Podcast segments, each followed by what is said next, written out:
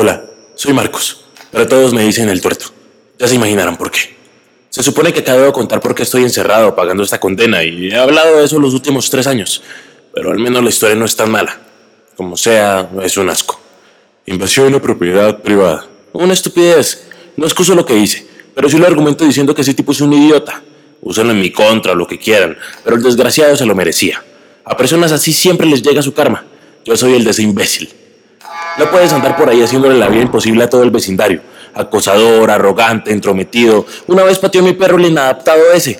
Alguien como él sí debería estar aquí encarcelado. Yo solo quería robar algún objeto sentimental. Nada caro. Ustedes saben, sin problemas legales. No soy de esos. Solo dándole donde le duele y tal vez orinar en su alfombra. Pero un día seguro se topará con alguien que piense diferente y le va a partir la cara. Espero que para cuando eso pase, yo ya no esté aquí y pueda presenciar cómo por fin se aplica la ley del arrepentimiento forzado. Ya sé, imagino que no saben qué significa. Pero piensen esto, agarras a ese tonto y le metes una golpiza. Por más que te capture y no caigas, como me pasó a mí, hay una verdad muy clara en el bajo mundo. El odio también se comparte. Y la unión hace la fuerza, ¿no? Si tú odias a ese tipo, seguro muchas personas más también lo odian de la misma manera o peor. Solo atácalo y motiva al resto a que también lo hagan. Bríndales esa valentía que les falta, aunque tú tampoco la tengas, pero vale la pena. Por más que su moral no sea suficiente para hacerlo reflexionar, nuestra presión seguro sí lo obligará a ser íntegro. Eso sí, solo si se lo merece. Recuerden, no somos malas personas. Al parecer criminales sí. Pero bueno, esa es otra historia. Ahora entienden lo que es el arrepentimiento forzado. El límite de tus derechos está en el punto donde vulnera los derechos de los demás. Así que mereces una lección como cuando no sacas a tu perro a pasear y él caga en tu alfombra. Tú ahora te verás obligado a llevarlo de paseo, si no, él seguirá llenando tu alfombra de mierda una y otra vez cada mañana. No sé si es un buen ejemplo, pero mi vida se basa en esa ley, hermano. Nada más. Poner en sus lugares a los inadaptados, imbéciles como yo, y enseñarles lo que les pasa a las personas de ese tipo. ¿O por qué creen que me falta mi ojo izquierdo? La ley se vuelve una cadena y adictiva como cualquier tipo de violencia. Sufrirla o aplicarla te obliga a sentir ese deseo de seguir, motivar y obligar a todos a ser humanos, a las buenas o a las malas. Mejor a las malas, es más interesante.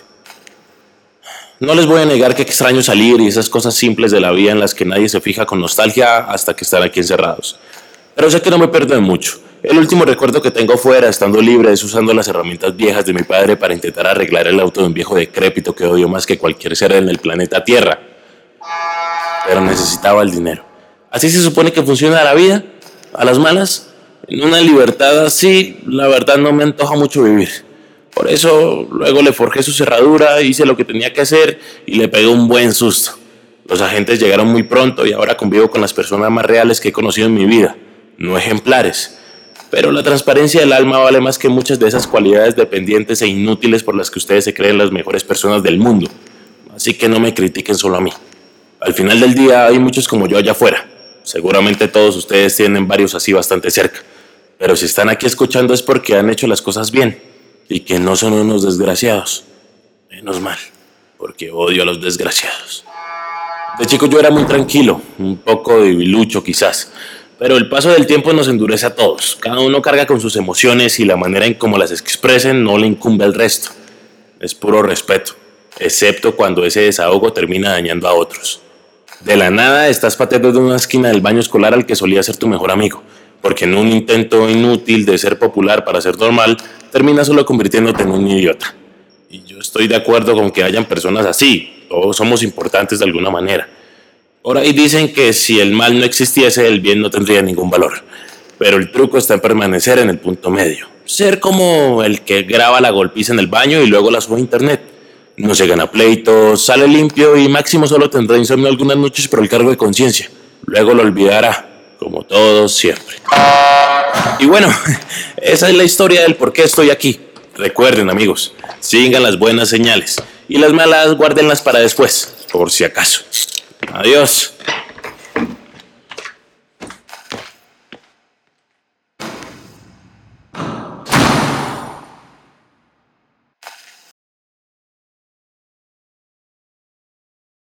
Hey, aquí les habló Mosta y muchas gracias por escuchar este podcast. Vayan a escuchar lo que ya está y estén pendientes de lo que se viene en este programa. Para más contenido entretenimiento, sígueme en Instagram como arroba Mosta Show.